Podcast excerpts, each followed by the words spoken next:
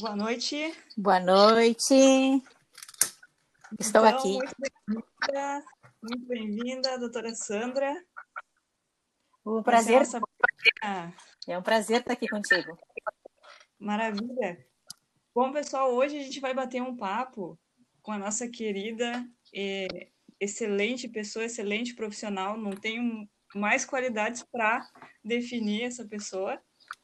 Né? Pode ser até puxa-saquismo, de- alguns podem pensar, mas conforme forem conhecendo ela, vocês vão perceber que é a mais pura realidade.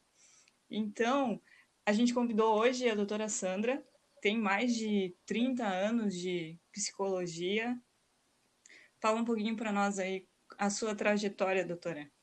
Oi, Aninha, obrigada pelo carinho de sempre. Obrigada por me lembrar de mim nesses momentos de descobertas e, e reno- e renovação.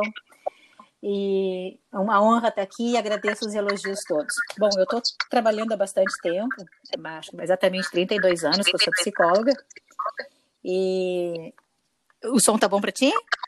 Tá ótimo, aham. Tá. Então, eu trabalho na, o- na área humanista, da psicologia existencial humanista, nesse tempo todo. E nos conhecemos trabalhando na, em psicologia comunitária, trabalhamos juntas, eu e tu, tive, tive essa honra, né? Trabalhar com redução de danos, que foi uma grande experiência. Demais, Então, né? assim, é, a minha formação é psicologia clínica. Então, nessa minha formação desses anos todos tem sido consultório. A minha, a minha primeira experiência fora do consultório foi trabalhando com HIV AIDS e dependência química junto contigo. Tu acompanhou grande parte desse processo. E hoje eu tenho, eu divido meu tempo entre a psicologia clínica, atendendo online, e a dando aula numa universidade que direcionada para um público que trabalha com educação física, nutrição e fisioterapia. Nossa. Eu queria aproveitar, então, esse gancho aí que a senhora, que a senhora deixou pra gente. É, um Posso fazer um parêntese? Pode, claro. É a única pessoa que eu conheço que é íntima minha que me chama de senhora. Não, isso inclusive os meninos falam. É. A, a Sandra tem três filhos homens, É. maravilhosos, bem educados, bem sucedidos. Inclusive, os três têm uma banda, a banda do Ana. Quem quiser dar, dar uma procurada no Google, uma pesquisada no Google, os meninos metem um som muito, muito bacana. E É verdade. Sandra, além de tudo, a Sandra é mãe também, né? É. Então, conta pra gente, assim, até achei um, um bom gancho até para começar a conversar com a senhora sobre o tema de hoje, que é o pessoal do, do Instagram, eles escolheram o tema Nada Me Define, Somente Eu.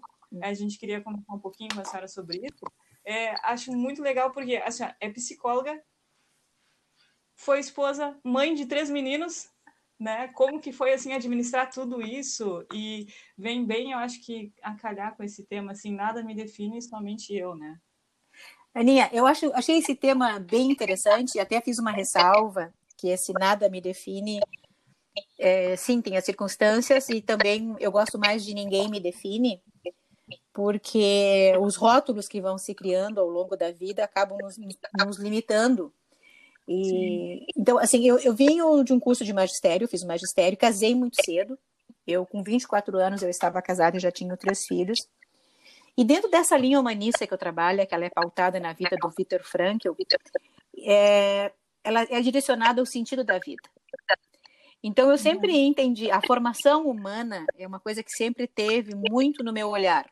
Quando eu tive os três filhos e com 24 anos eu me dei conta que eu era mãe de três filhos, eu entendi que eu tinha o meu norte era essa família e direcionar todo o meu esforço e a minha as minhas vontades para fazer esses filhos darem certo, serem cidadãos do bem, pessoas do bem. E, e grande parte da minha vida foi direcionada para isso.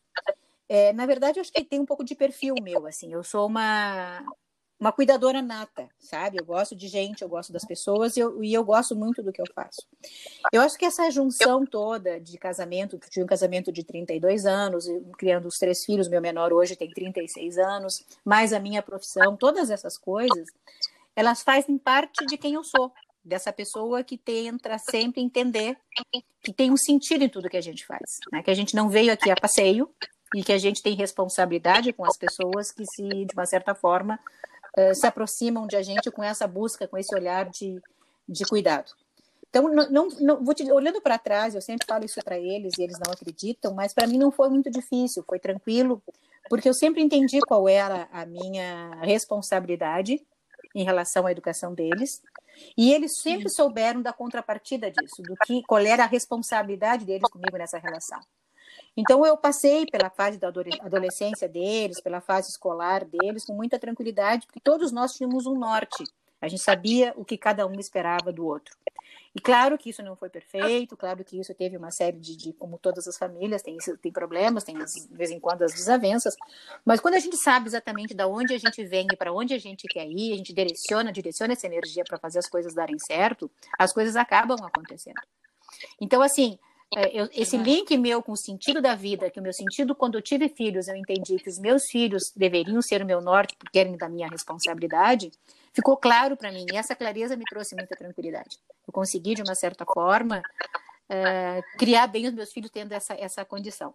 Por outro lado, essa questão de nada me define, é, um olhar meu para a vida sempre foi de não, não terceirizar as minhas responsabilidades. Eu sempre entendi que a minha vida, a mudança da minha vida, as conquistas que eu deveria fazer dependeriam de mim, do meu esforço, do meu preparo, da minha dedicação e da minha entrega para essas coisas. Isso me ajudou. Como é difícil, hum. gente, né, como ser humano, assim, é, a gente sempre culpa terceiros ou outra coisa, ou outra circunstância. Ou... A culpa nunca é nossa. É. é isso é, facilita, por um lado, Aninha, a gente terceirizar as responsabilidades, nos tira, alivia a culpa e nos alivia as tensões. Por outro lado, não nos faz é, a imersão na realidade. Eu só consigo mudar a minha realidade quando eu entendo que ela é problema meu. Que eu hoje, hoje eu tive uma é, estudando Vitor Frank, hoje eu tive um dia de formação o dia todo, e o Vitor Frank dizia uma coisa que era muito interessante assim, que a gente é fantasioso imaginar que o mundo não vai ter problemas. É fantasioso achar que o mundo não tem adversidades. Então, eu não posso de forma alguma fugir das adversidades da vida mas eu sempre posso decidir como reagir a elas. Então, assim, essa, a forma com que eu lido com os problemas que eu tenho na vida é o que faz toda a diferença. Então, quando eu entendo que isso é da minha responsabilidade, que eu tenho que agir sobre o meu fazer, que a minha vida é da minha escolha, e que eu vim aqui porque eu tenho é, um sentido e um propósito de coisas para realizar, eu trago a responsabilidade para mim. Então, como quando eu te digo assim que nada nada nos define, é porque a condição, a nossa história com a relação ao meio, e muitas vezes a gente fica nesse lugar de eu tive os pais ruins, eu tive uma história ruim, eu tive pais ausentes, eu tive pais negligentes, eu vim de uma família pobre, e essas coisas eu carrego ao longo da minha vida como pano de fundo da minha história. E eu costumo dizer para meus pacientes sempre que essa é a história da família que nos trouxe, não é a minha, não é a nossa. A nossa será o que a gente vai fazer com ela. E isso a gente pode mudar isso, né? Pode e deve. A gente pode e deve, na verdade, né? Mas para isso tu precisa assumir a responsabilidade disso, entender que isso é problema teu. E isso é ser adulto maduro, né? É eu entender que a minha vida é da minha responsabilidade. Então, quando eu não, eu permito, eu não permito mais que as minhas circunstâncias me definam ou que as pessoas me definam e que me rotulem de um jeito e quando eu não permito que essa ação me, me defina como ser, eu não passo a transformar a minha vida. Eu passo a ser agente da minha própria história, sabe? Sim. E eu acho até que a, pandemia fez é, tem um, um, papel muito é, muito forte nisso que as pessoas elas tiveram que parar, elas tiveram que olhar para si de novo, olhar para dentro da família, olhar para o filho, olhar, todo esse tempo que elas estão passando, que a gente está passando mais em casa, a gente está, eu acho que, é, vendo mais as coisas e tendo que se responsabilizar pelo, pela forma, pela, pelo o destino, né? Pelo jeito que as coisas tomaram. Exatamente. Eu, eu costumo dizer que esse é o lado bom do lado ruim, né? Essa, esse caos e todas essas mortes que nos trouxeram todas essas tristezas, por outro lado, nos trouxeram um, um novo olhar sobre as coisas. Então, as famílias que saíam de manhã e que voltavam à noite, né? Um dia eu estava conversando com uma paciente, ela me dizia assim, que ela olhava, ela tem um trio, ela tem três meninos gêmeos, e ela dizia assim, com eles em casa, convivendo, elas, eu não acredito que fui eu que construí esses monstrinhos, os meninos estavam brigando, tendo uma série de desentendimentos em casa. Então, esse mundo de sair de manhã muito cedo para casa e só encontrar com os filhos à noite, nos trouxe uma distância e com a pandemia e com a convivência nos trouxe esse olhar real de como as coisas estão.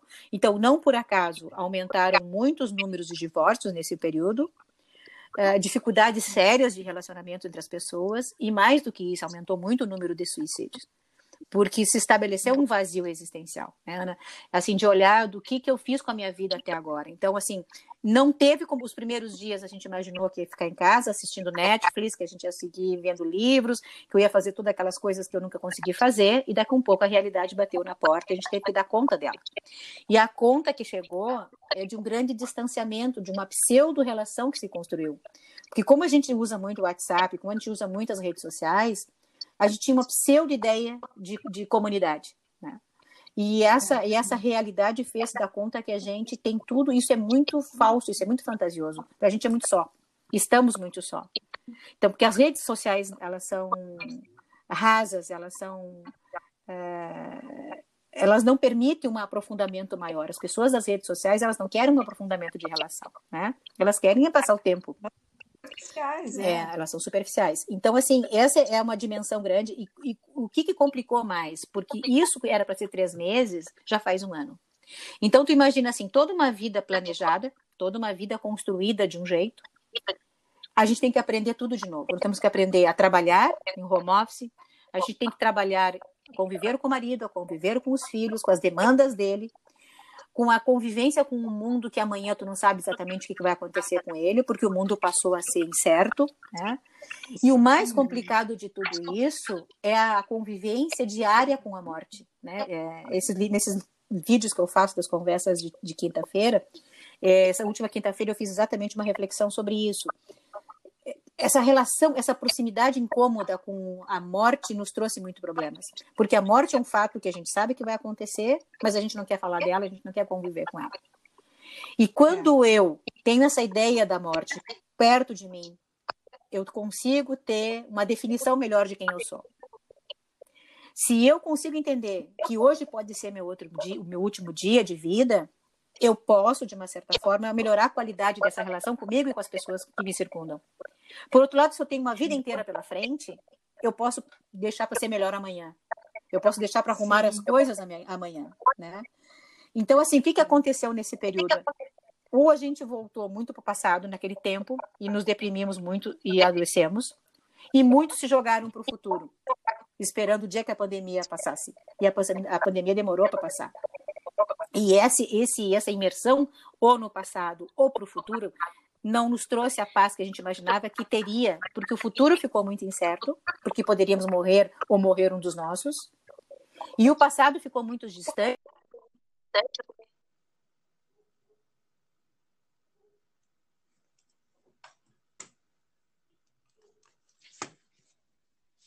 Vai ser tudo novo agora.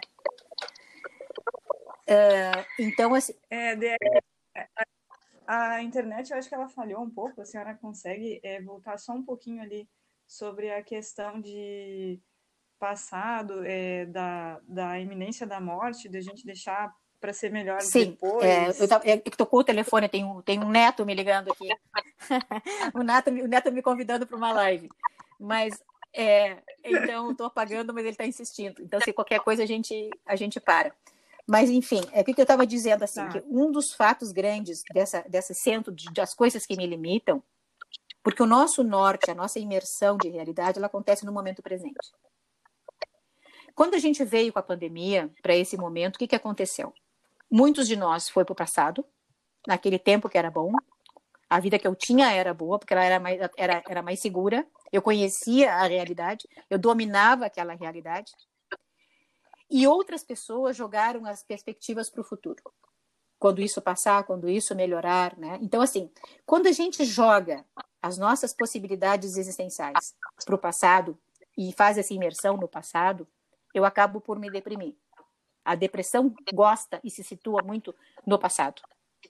Por outro lado, quando eu jogo as minhas expectativas todas para o futuro, por por vir, eu jogo meu, a, minha, a minha realidade para um estado de ansiedade. Que é uma coisa que está, eu vivo amanhã, eu fico esperando o amanhã. E o que, que a gente tem que entender? Que o que, que nos define é a realidade, é o momento presente, é quem eu sou hoje, quem eu sou agora. E é nesse, nessa realidade que a vida nossa real acontece.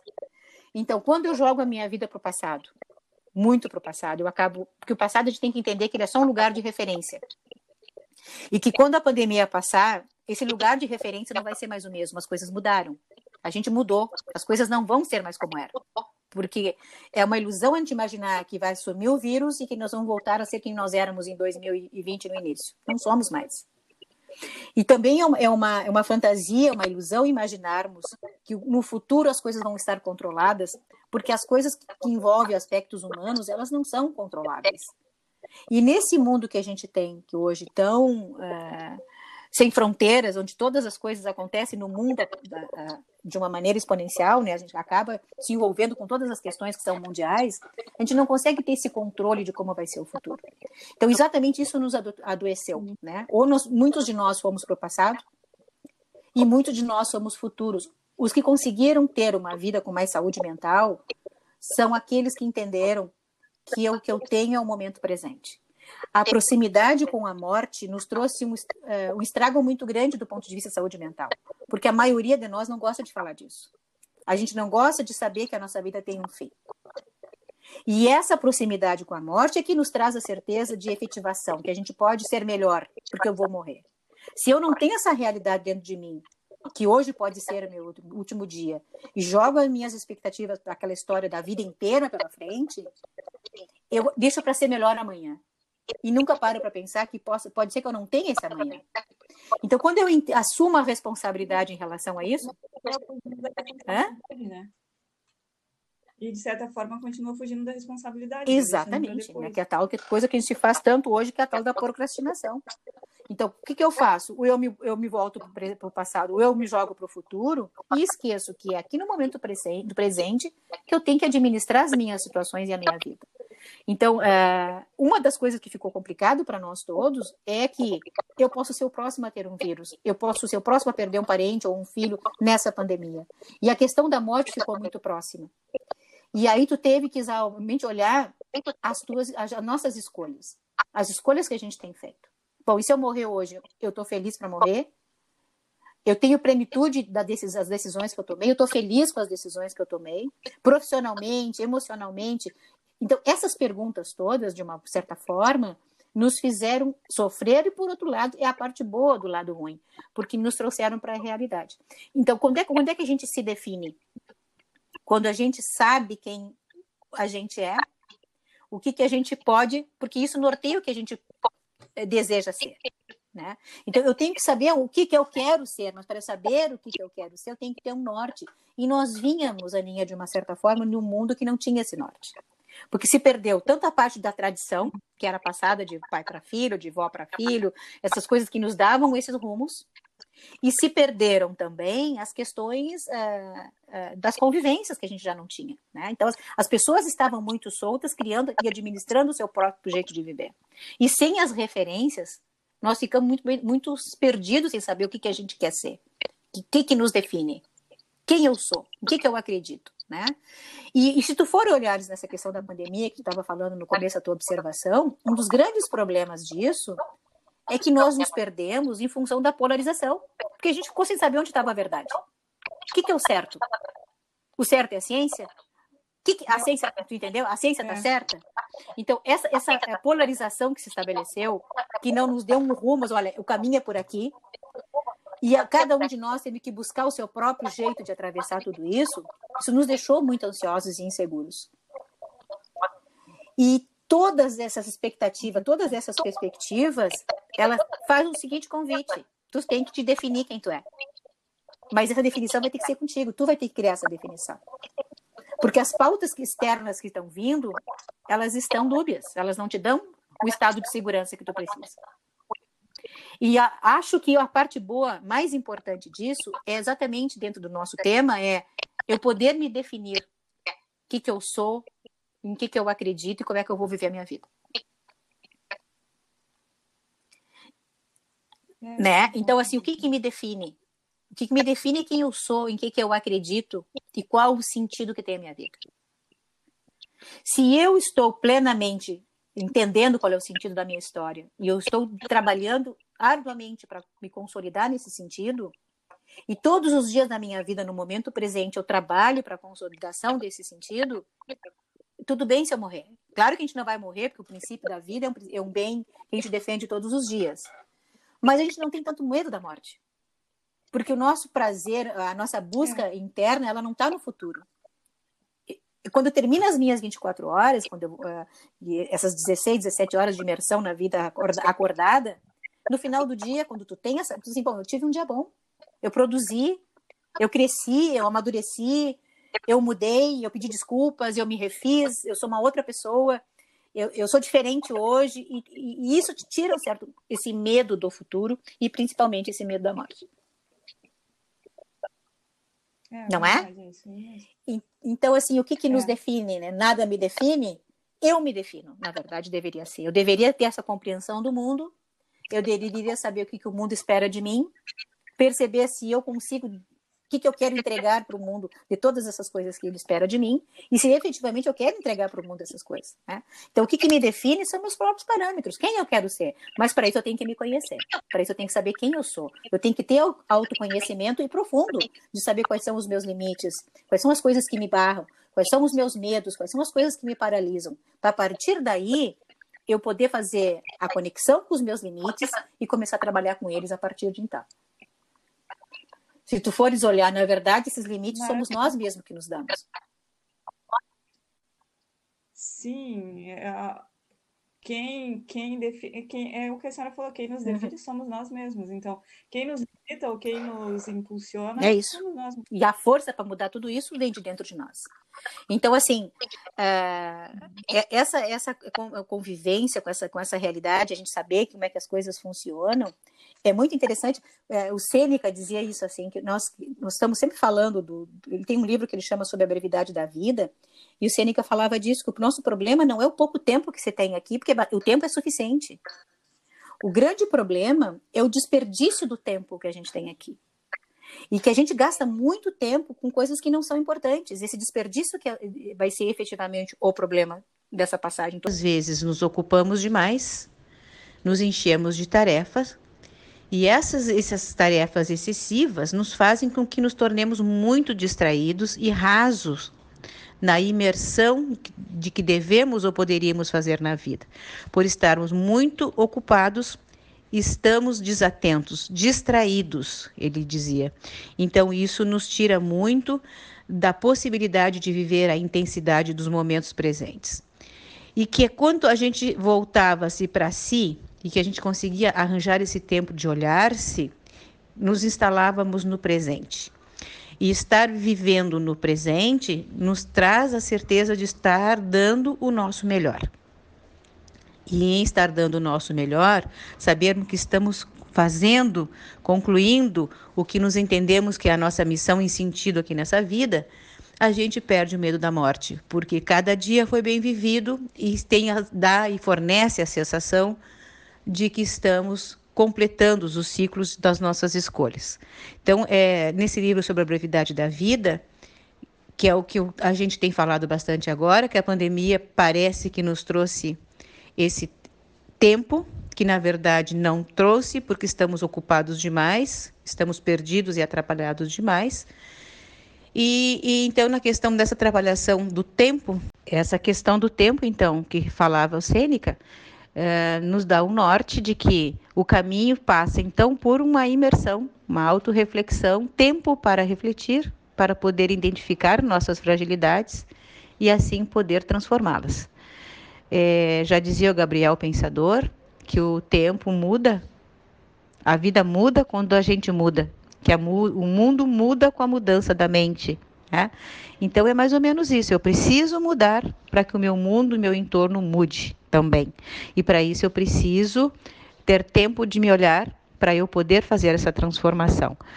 Essa transformação vindo do interior é o que vai fazer romper com as barreiras que nós permitimos que nos limitem ou que nós mesmos colocamos as, muitas vezes as barreiras e criamos nossos próprios limites. Então, para concluir nossa conversa de hoje, nada nem ninguém me limita a não ser a minha consciência a minha autotranscendência e a minha capacidade de fazer escolhas, tá bom? Foi um prazer ter estado com vocês aqui. Aninha, foi um prazer, uma honra esse convite. Estou aqui sempre pronta e próxima de ti para todas as vezes que a gente puder fazer um bate-papo gostoso como esse, tá bom? Um beijinho a todos e até a próxima. DR, muito obrigada por esse tempo aí que a senhora disponibilizou para conversar aqui com a gente. É, o Postal que agradece muito esse apoio. Aí a gente vai estar tá inaugurando já a nossa plataforma em seguida, tá? Que é o www.podtalk.xyz, tá? E assim, quem quiser conhecer um pouquinho mais sobre é, o trabalho da Sandra, o serviço que ela oferece, galera, ela tem um trabalho incrível todas as quintas-feiras. Ela tem no Instagram, tá? Vocês podem acompanhar no Instagram Psico. Visita lá Psico Sandrinha Rolim e curte, compartilha, assiste Conversas de Quinta. Toda quinta-feira ela tem um bate-papo aí bem legal, vários temas polêmicos, vários temas atuais, ainda mais nesse momento de pandemia aí, a gente está é, acompanhando todos os veículos de notícia possíveis, né, tentando é, alimentar não só a nossa mente, a nossa alma aí com conteúdos interessantes, importantes, relevantes. A Sandra tem bastante conteúdo lá no Instagram dela. Ela tem inclusive um podcast também que é Conversas de Quinta. Então vai estar tá tudo linkado aí para vocês quando a gente inaugurar o, a plataforma do PodTalk. A gente vai ter ali todos os contatos. Então é isso aí, pessoal.